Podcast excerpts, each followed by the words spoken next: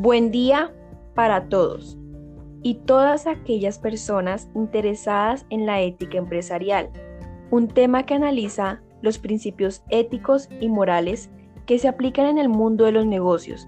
Nos encontramos en este espacio con las estudiantes del curso de ética empresarial, Sandy Samantha Basto Pedraza y Laura Daniela Gómez Ramírez pertenecientes a la Universidad de Ibagué y vinculadas al programa de Administración Financiera de quinto semestre.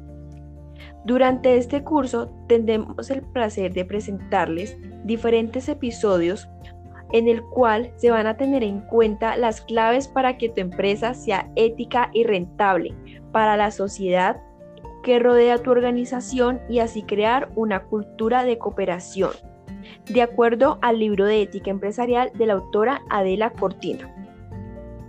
Para empezar, ¿sabes quién es Adela Cortina? Cortina es una filósofa española, ganadora del Premio Internacional de Ensayo Jovellanos, catedrática de ética en la Universidad de Valencia y directora de la Fundación EDNOR, lo cual es Ética de los Negocios y las Organizaciones. Es autora de numerosas publicaciones sobre ética y ética empresarial.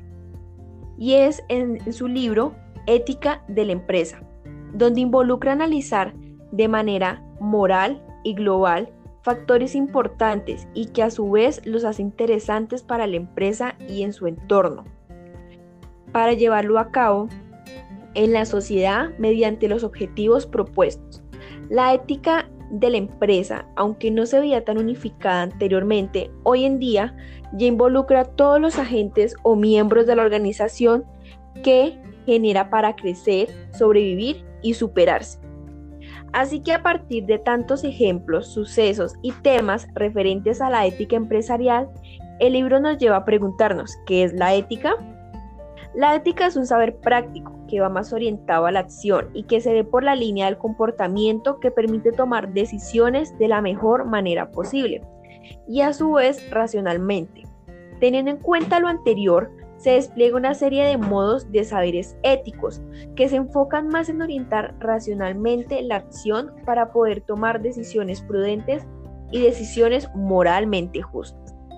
El tomar decisiones prudentes se caracteriza más en poder tomar aquella decisión más acertada para que no afecte a aquellas personas que están en mi entorno y que me permiten también hacer buenas elecciones, ya sea en la organización en la cual trabajo o en mi propia empresa. Esto de buenas relaciones eh, también hace un conjunto de serie de elementos fundamentales como el temperamento, carácter y libertad de esta manera y como principal elemento es el carácter, ya que se forja mediante una toma de decisiones restaurando fines, valores y hábitos los cuales son importantes para evaluar ya que nos permite analizar cómo se puede alcanzar metas propuestas, objetivos y diferentes valores mencionados, el cual incorporamos para nosotros, la comunidad y la empresa, y todas aquellas personas con las cual me rodean. Los hábitos nos permiten analizar qué estamos haciendo mal y qué estamos haciendo bien, para reflexionar sobre lo que afecta a la sociedad, ya que ella es la que determina cómo me comporto referente a las acciones que realizo. Pero asimismo, cómo puedo actuar de mala manera, también puedo cambiar y transformarla para que sea amena para todos. Sea un ambiente donde todas aquellas personas incorporen hábitos buenos y puedan enseñarlos como valores y también como aprendizaje. La ética se ocupa de indagar cuál debe ser el fin de nuestras acciones y también de nuestras actuaciones para poder definir qué hábitos podemos tomar para alcanzar aquellos objetivos y metas que permiten enfocar aquellos valores que son importantes para mí y la organización en la que estoy. De esta manera, se puede continuar que el mismo carácter de las personas también influye, ya que al pensar en este, solo nos estamos fijando en cómo nos afecta y de cierta manera no nos estamos dando cuenta que no estamos a la vanguardia de que el carácter también hace parte del entorno organizacional, donde se está enfocando en lo bueno que puede ocurrir o en lo malo. Por eso es importante que cuando hablemos de carácter, tomemos en cuenta todos aquellos factores que pueden hacer parte pues de la misma. Adela Cortina nos indica en el libro que las personas por parte del saber ético las orienta para crear un tipo de carácter, para hallar la felicidad, ya sea por la autorrealización y el bienestar. Para ello hay que aprender a identificar la felicidad común, a lo que de verdad es la felicidad, ya que hemos vivido durante un largo tiempo pensando que la felicidad solo es la perfección profesional, el consumismo y el ocio, lo cual es totalmente erróneo. Para la felicidad en las organizaciones va más allá de cumplir objetivos y demás, ya que se desprenden varios aspectos como lo es tener en cuenta como un fin social, ya que pues me permite hacer parte de los colaboradores, proporcionando bienes para la empresa comunes entre todos.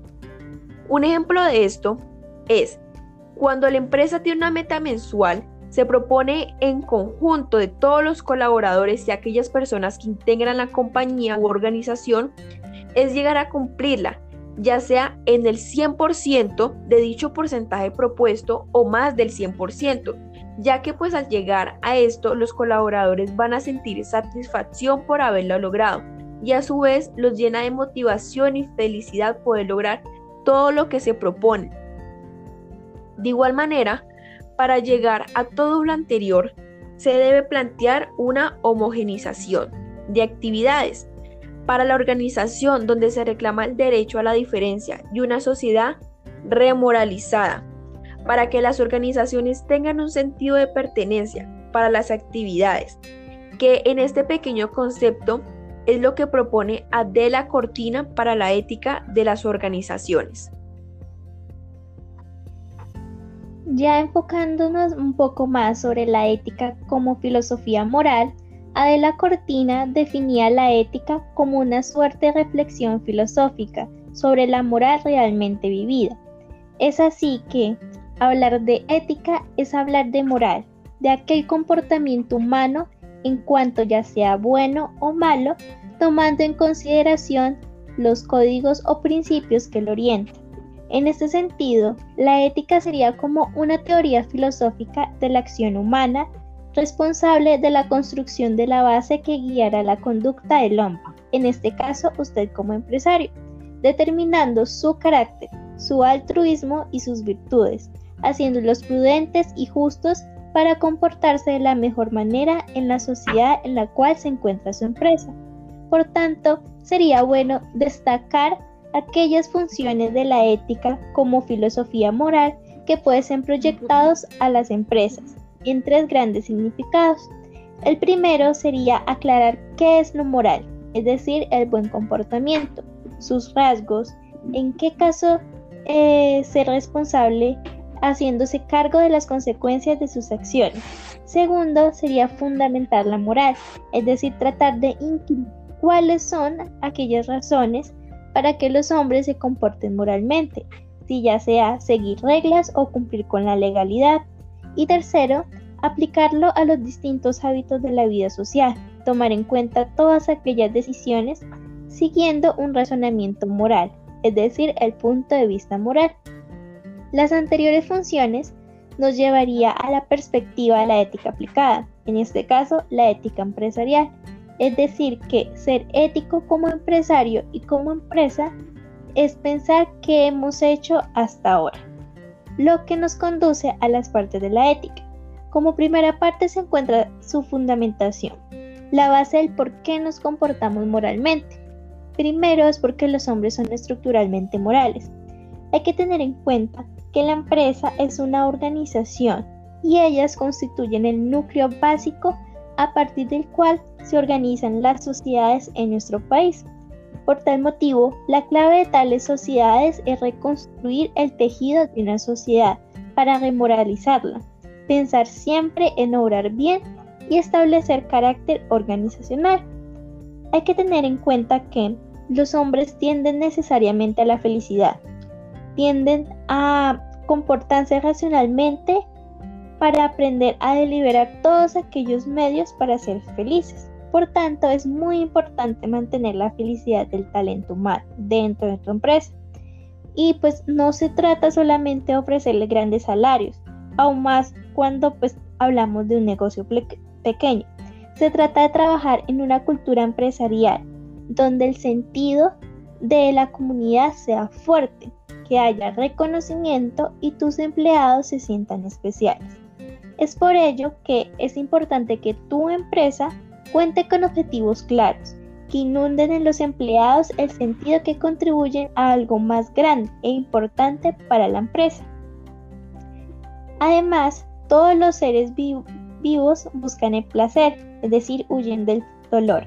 Es así que hay que generar un ambiente donde el trabajo que están realizando tus colaboradores sean asociados a ese placer, que se sientan acompañados, por lo que se propone una identidad, un sentido de pertenencia, unos valores compartidos, una tarea en común.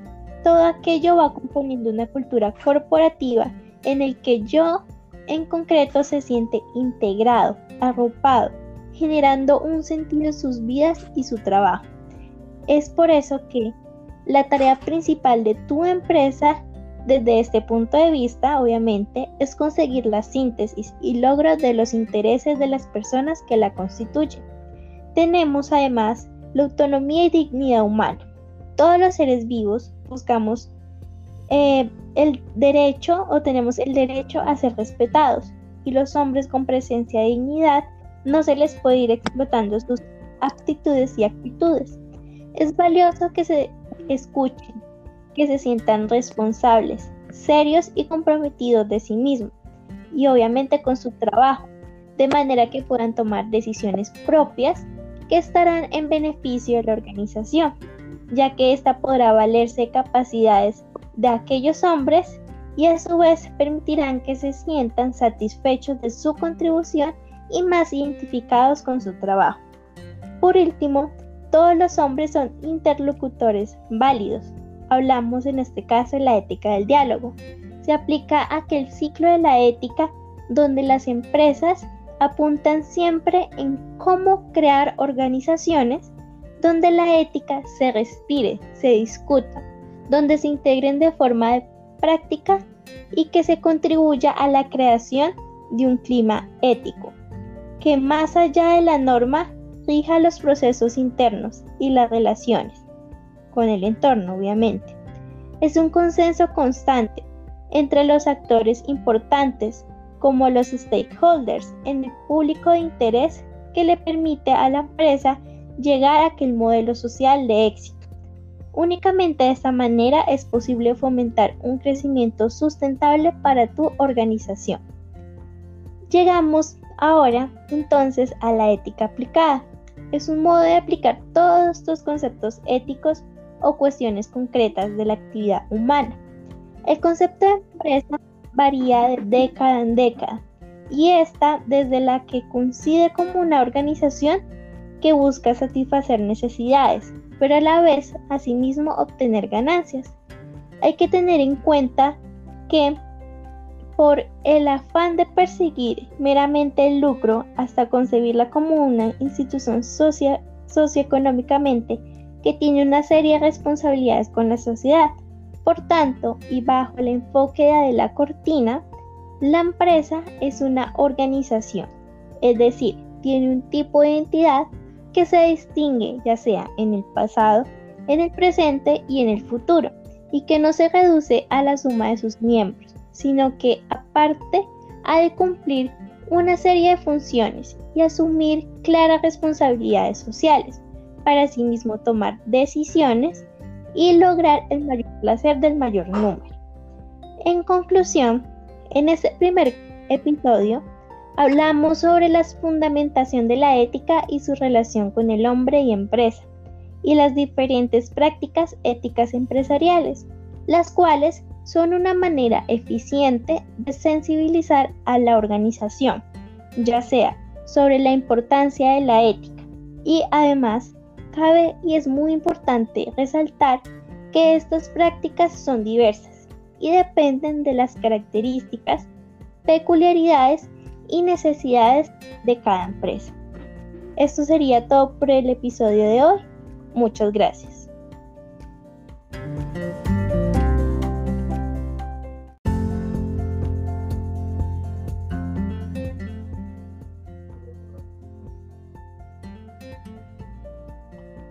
Buen día para todos.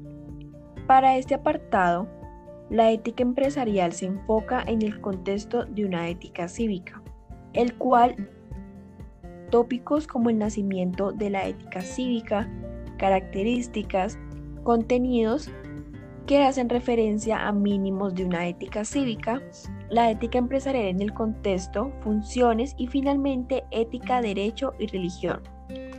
Para empezar, se dará una primera aproximación a la ética cívica, lo cual la autora Adela Cortina nos enfoca en este concepto mediante la ayuda del autor Pedro Laín Entralgo, que en 1978 define la ética cívica.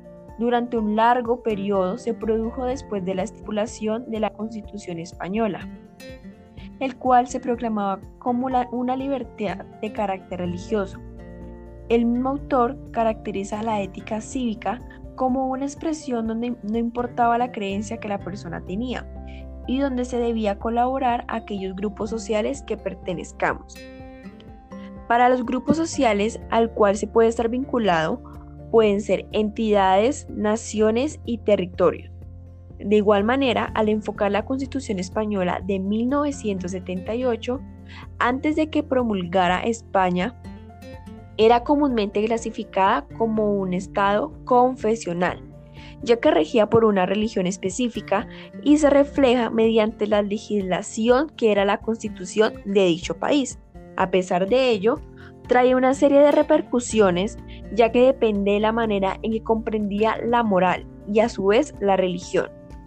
Teniendo en cuenta, la moral era entendida como parte de la religión, por la población y a su vez un pensamiento que el carácter y la manera de asumir la felicidad era dada por un Dios.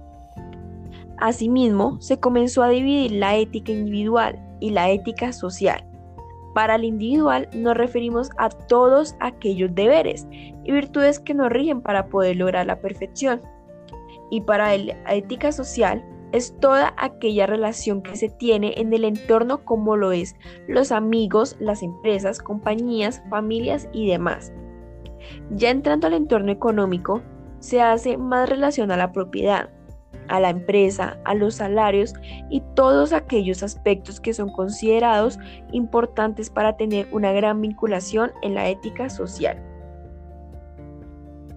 A partir de esto, daremos a conocer el hecho del pluralismo moral, donde aunque no se cree para la conciencia de las cuestiones morales, se indica situaciones arduamente complejas, ya que como se ha visto a lo largo de la historia hasta la actualidad, porque siempre hay la situación de aquella persona que es creyente o de la que no lo es, pues el libro indica que los hombres son dotados por naturaleza, que permite tener conciencia de las obligaciones morales, y por otro lado, no vea fundamento que había que cumplir esos deberes y hace que no se sienta frustrado fundamentalmente por esa moral. Para la libertad religiosa, el reconocimiento de ella se afirmó que existía en España un pluralismo moral, que solo podía fundamentarse si existen unos mínimos morales compartidos. Para ellos, Pedro Laín caracteriza desde que empieza este apartado como moral cívica que nace en la modernidad en conceptos compartidos como lo es la economía y todo lo relacionado a ello.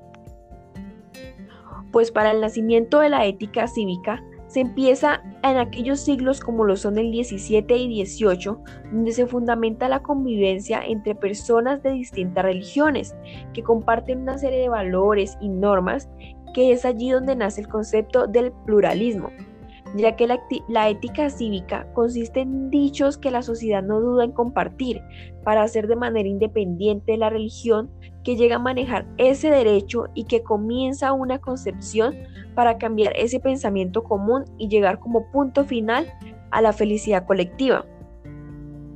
En estos Damos una continuidad con el mismo la ética cívica.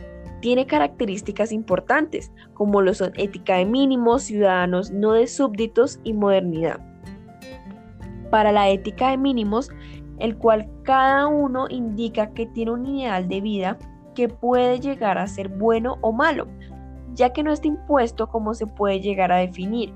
Lo que comparte con la sociedad no llega a ser determinado como proyecto de felicidad, ya que cada persona tiene un ideal para tener un buen estilo de vida o no, si es el caso. Y no puede ser impuesta esto si se quiere llegar a cambiar ante la sociedad y dar una perspectiva diferente. En ética de ciudadanos, no de súbditos, en la cual se sustituye el concepto de súbdito al de ciudadano. Damos un avance a esto ya que se hace con el fin de dejar aquella jerarquía que se ha visto impuesta por años para evitar esta clase de órdenes, generar que la persona deje de seguir a todo aquello que tiene un estilo de vida ostentoso y elija ser un ciudadano sin ser clasificado. Aunque este término está un poco en stop, podemos decir que todo esto ha bajado y llegar a definir que estamos en una sociedad que tiene un conjunto ilimitado para aquella jerarquía de súbditos y de ciudadanos. Para la modernidad, la ética de la modernidad se encuentra enfocada en el concepto de la moral de autonomía, que se relaciona con la conciencia moral, que de cierta manera permite comenzar a formar como un mejor ciudadano para determinar y enfocarlo a lo que tan bueno podemos llegar a ser como empresarios y tomar aquellas decisiones que deben de ser acertadas y limitadas, pues como se ha repetido anteriormente y en muchas ocasiones, pues este también se ha visto fundamentado y ligado al capítulo número 1. Para contenidos mínimos de una ética cívica, contamos con los valores de libertad, igualdad y solidaridad, el cual es una idea de hombres como individuos autónomas, como se menciona anteriormente, para dar continuidad a convertirse en ciudadanos, para tener aquella igualdad que promueve oportunidades de desarrollar las capacidades y de la misma manera tener solidaridad en la que los hombres lleguen a realizar una autonomía para tener una meta en común, es decir, cómo lo podemos reflejar en una organización, tema que se encuentra muy enfocado a ello. Para los derechos humanos, estos reciben el nombre de derechos morales, teniendo en cuenta que pertenecen a parte de la moralidad y a su vez de la ética cívica, vinculados a valores en tres generaciones. La primera generación es aquella libertad que los derechos civiles y políticos están dados para proteger a la ciudadanía. La segunda generación es que la igualdad, donde se vincula con aquellos derechos económicos, sociales y culturales que vienen siendo importantes. Y la tercera y última generación ¿Qué es la solidaridad? Que indica el derecho a la paz, derecho a un medio ambiente sano. También tenemos en este la tolerancia activa, que implica con todos aquellos que tienen un ideal de felicidad, a cada persona que para construir un mundo justo hace falta una tolerancia activa. En ese también encontramos los etos dialógicos, que son aquellos valores que han sido mencionados anteriormente y en repercutivas ocasiones, como lo es el respeto a los derechos humanos, que se expresan en la vida social mediante la actitud y el etos dialógico que nos ayuda a integrar la universidad y el derecho a la diferencia. Ya enfocándonos a la ética empresarial en el contexto de la ética cívica, tenemos dos enfoques. El primero es que no es posible una ética empresarial sin una ética cívica. La cultura empresarial se encuentra en un contexto social determinado, el cual orienta el carácter moral de la organización empresarial. Para esto es muy importante el diálogo y el testimonio, que al final componen el caudal de la ética cívica en las sociedades con democracia liberal. Como organización, se debe impregnar, respetar aquellos valores tales como la libertad, la igualdad y solidaridad. Para asimismo, proporcionar los derechos morales e incorporarlos en las actividades cotidianas, es decir, los bienes internos, puesto que si no se practican, quedarían moralmente deslegitimadas. La meta de la actividad empresarial es la satisfacción de necesidades humanas a través de la puesta en marcha del capital, y uno de los más importantes es el capital humano. Por lo tanto, ese bien interno de la actividad empresarial consiste en desarrollar al máximo las capacidades de los colaboradores, proporcionando así los valores anteriormente mencionados en la manera en que su empresa pueda y deba hacerlo. En este sentido, la ética de la empresa tiene por valores enunciables la calidad de los productos y la gestión. También la honradez en el servicio, el mutuo respeto en las relaciones ya sea internas y externas de tu empresa, la cooperación para alcanzar conjuntamente esa calidad, la solidaridad al alza que consiste en explotar al máximo todas las propiedades, propias capacidades de modo que la persona pueda beneficiarse de ellas, para generar así creatividad, iniciativa y espíritu de liderazgo. Como segundo enfoque tenemos que no es posible una ética cívica sin una ética empresarial. Hoy en día, las empresas tienen un rol social fundamental, no solo en la economía, sino también en la formación social y cultural. Son las organizaciones las que generan esa riqueza, ese bienestar a la sociedad. Con ello van generando formas de relaciones sociales, afirmando así valores y mentalidades que afectan a la sociedad. En efecto, si queremos una sociedad alta de moral, es muy indispensable que tu empresa se preste para remoralizarla, a poner en forma sus actividades para comportarse éticamente correcto. Tu empresa puede reproducir las virtudes y vicios de la sociedad, así como también generar virtudes en la sociedad. Y si usted como empresario tiene una visión de sociedad más amplia que la de simplemente competir y ganar, podrán apostar a ser agentes de transformación moral en la sociedad. Lo cual no es moralismo, porque estamos entendiendo la moral como ese conjunto de valores que nos hace constituirnos como seres humanos, como personas colectivas tenemos también las funciones de esa ética cívica. La primera es criticar por inmoral el comportamiento de personas e instituciones que violan tales mínimos. Como en cualquier actividad humana, la actividad de los negocios está llena de mitos, de prejuicios y leyendas que las propias organizaciones mantienen pero deben ser ya sea evaluados y quizás reinventados para agilizarlos a ya las existentes éticas de nuestro tiempo.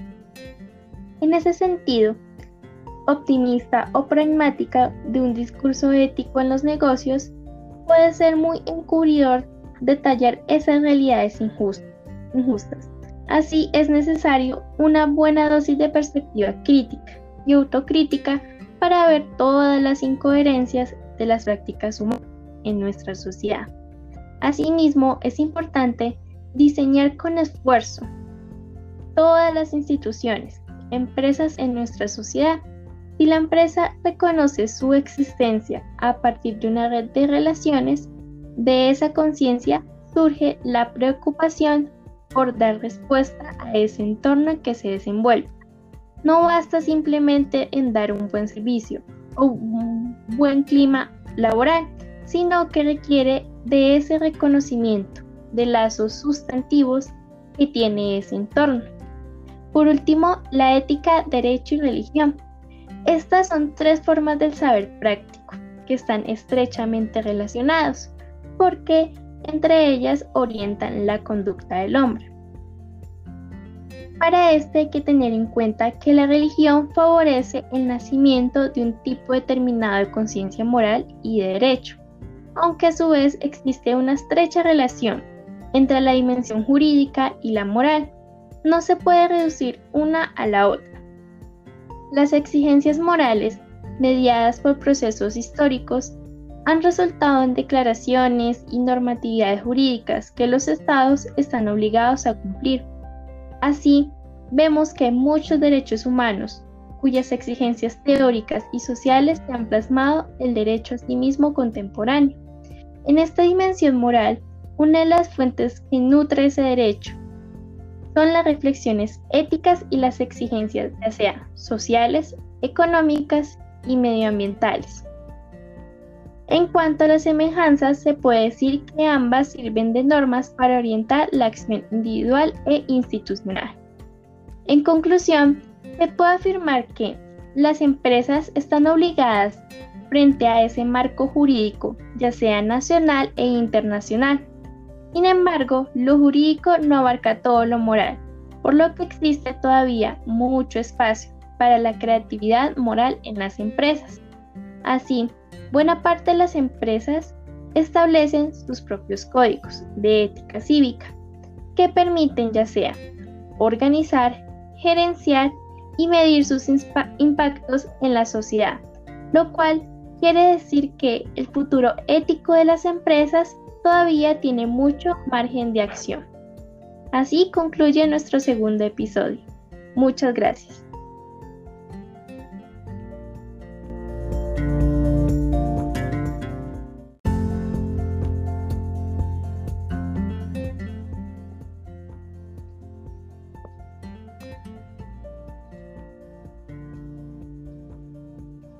Buen día a todos. Es un placer volvernos a encontrar para que podamos seguir hablando sobre este tema tan interesante que es la ética empresarial. Para este capítulo hablaremos sobre el marco teórico económico de la empresa moderna, el cual desplegamos temas como ética económica y empresarial, ética de la economía moderna, ética del capitalismo, legitimación y de la casa a la empresa el progreso de la mano invisible. Para comenzar, tomaremos en cuenta ética económica y ética empresarial. En este comenzaremos con definir a qué hace referencia la economía, el cual es ese marco económico que tiene separación de lo que es la ética, que sigue un instituto del capitalismo donde las organizaciones no dudan en proceder para tenerlo en cuenta para ellos y asimismo poderlo inculcar en los trabajadores. A partir de esto contamos con tres características que se encuentran en consecutividad una ligada a la otra, como lo es la ética económica. Indica el campo que se encuentra relacionado con la ética y la economía, generando análisis de aquellos sistemas económicos que como vemos en la actualidad se centra en la ética del capitalismo, ya que a partir de este es que se determinan los principales conceptos de los sistemas económicos actuales. También tenemos la ética empresarial, también llamada ética de los negocios, se centra en el concepto de la concepción de la empresa, ya sea económica, social o una institución social. En esta, como lo mencioné anteriormente, es también llamada ética de los negocios, por lo cual se juntan ambos conceptos y cada una se hace contraparte para ser aplicadas. En este, como lo mencioné, son tres características, muy importantes, la ética económica, la ética empresarial y la ética de los negocios. Solo dado en este caso es que la ética empresarial y la ética de los negocios son una sola y se encuentra una ligada a la otra. Siguiendo con el mismo, tenemos ética de la economía moderna. Esta da como ese proceso en el cual se da una manera productiva y de intercambio de ámbitos autónomos de diferentes maneras para dar leyes propias que lleguen a impactar de manera fuerte a la sociedad. Así es que llegamos a caracterizar al capitalismo y modernidad, que es cuando la economía permite dar el impulso a la modernización para generar esa racionalidad de la economía social moderna. Con modos de libertad para la producción capitalista para dar aquellas actividades que permitan dar racionalización social, económica y moderna. De igual manera, llega a regirse por modos de producción para generar y llegar a la expansión del mercado. Asimismo, tenemos la racionalización social capitalista y empresa moderna, es una perspectiva en el cual se encuentran en un proceso complejo que es la modernización, para llegar a entender y analizar a lo actual. De lo contrario, al no llegar a esto, se limitaría como al capitalismo solamente y a la vida empresarial, de diferentes procesos interactivos. De igual manera, se integra con la dimensión ética, donde la eficiencia y subordinación en todos los ámbitos llegan a tener diferentes opiniones de diferentes autores, que a su vez llega a ser la nueva cultura revitalizadora de componentes morales y fortalecimiento de las virtudes morales. De esta manera continuamos a la ética del capitalismo, donde Adela Cortina nos indica la concepción moral que existe sobre las diferentes opiniones que no solo produce riqueza, sino también bienestar.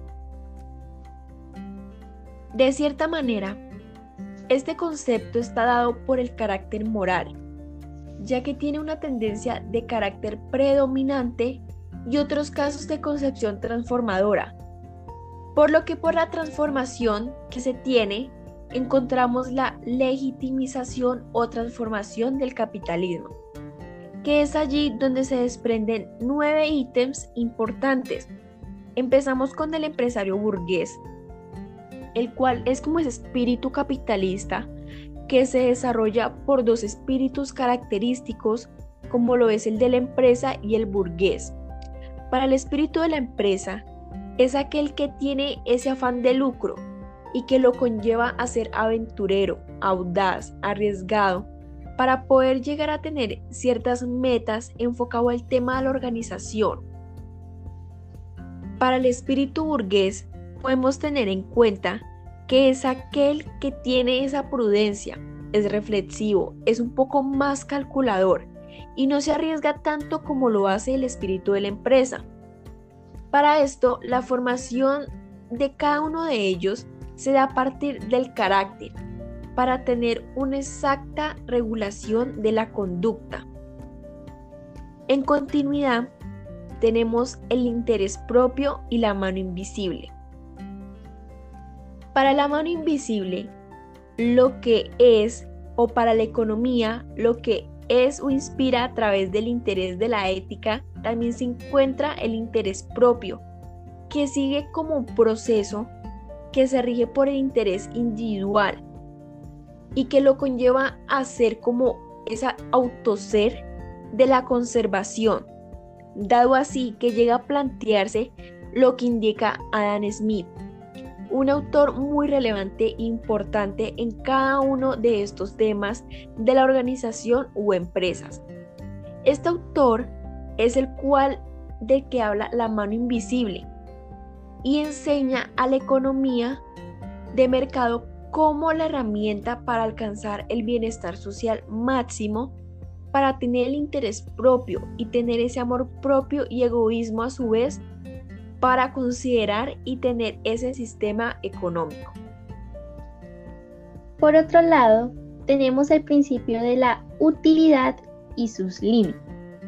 La ética utilitarista fue fundamentada por Bethan y perfeccionada por Mill mediante la representación de la ética moderna como el principio universal, que es el principio de la utilitarista como las acciones para satisfacer necesidades, el hedonismo utilitarista, que es aquel que entre con el tema kantiano para la utilitariedad y la racionalidad se desarrollan a partir también del interés general, la elección social. Se relaciona con la teoría de la elección social, que pertenece a cierta parte de la utilitarista, en la cual en esta teoría se creía que sería posible aclarar ese problema de la racionalidad moral teniendo en cuenta las elecciones y explorar aquellas elecciones cuya posibilidad haya de tener justicia social, que puede ser para fines ya sea económicos y sociales. Tenemos además la justicia como la teoría de la justicia viene dada por Rawls, que cambia ese pensamiento del utilitarismo y llega a la tradición contractualista, la cual plantea dos posturas o dos principios aceptados, como lo es el asegurar en una sociedad la distribución de esos bienes en una sociedad, la cual se puede llamar también la distribución económica o social. En este, lo principal se mantiene en tener esa igualdad para que todas las personas tengan lo mismo. Es allí donde se enfoca la justicia como equidad. Por otro lado tenemos las reglas de un contrato constitucional. Este viene dado por enfoques contractualistas que también es dado por Rawls, el cual se conoce como otra versión, gracias al tema de los bucaneros, de la organización y acciones sociales, que se toman como modelos subyacentes de la ética, que es el papel de las normas para tener ese interés propio o interés público que puede ser compartido en la sociedad o dentro de la misma organización. Seguimos con la coordinación del mercado. Esta se encuentra fundamentada principalmente por el orden económico capitalista, que se debe basar también para medir esa diversidad de la persecución de bienes individuales y aquella conexión entre lo que es la libertad moral y la libertad económica.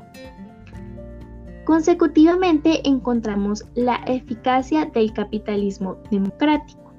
Es ese sistema de valores morales que a su vez ha ido evolucionando a medida del tiempo, desde el puritanismo social hasta el hedonismo, tema que ha sido tratado en diferentes ocasiones en este capítulo.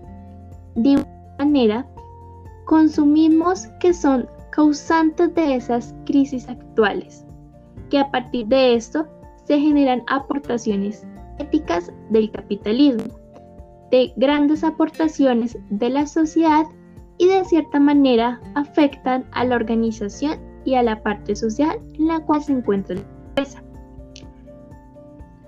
También tenemos el capitalismo social y el management comunicativo. Continuando con el mismo enfoque, encontramos el campo económico para transformar esa racionalidad económica por medio de una racionalidad que se llama comunicativa. Esta intenta de igual forma tener una economía de carácter social, que se entiende como mediación entre los aspectos sea de la ética comunicativa que puede lograr estrategias y alternativas que se pueden enfrentar en las distintas funciones administrativas y gerenciales que tenga la empresa. Como siguiente ítem encontramos de la casa a la empresa, el progreso de la mano invisible.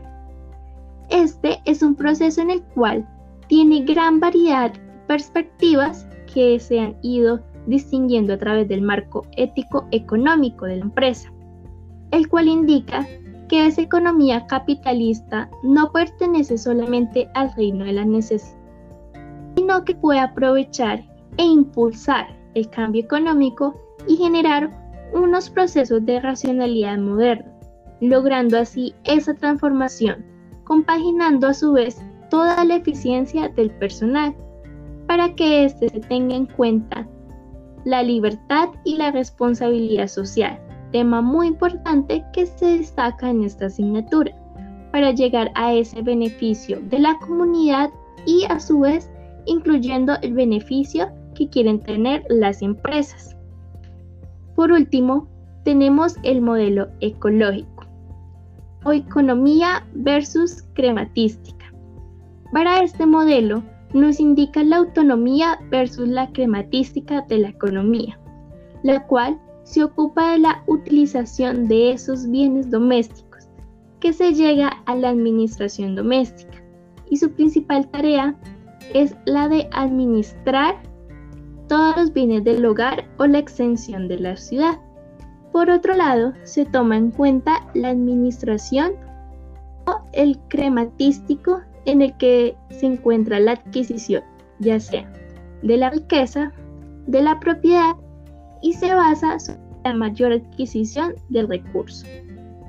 Finalmente, en este capítulo, nos habla sobre esa empresa moderna, donde se caracteriza principalmente por el poder creciente de esa organización, que se define como una empresa realmente moderna, por aquella que reemplaza todos los mecanismos del mercado en la y estructura de los recursos. Asimismo, se retoma de igual manera eh, tener o reivindicar esa parte del empresario, ya sea con temas del mercado y en conjunto de la organización, es decir, tomar en cuenta todos los elementos, ya sea internos y externos de la empresa, para poder así dar o desarrollar un punto de vista que puede ejecutarse dentro de lo que se puede denominar la empresa moderna. Así terminamos este tercer episodio por el día de hoy. Muchas gracias.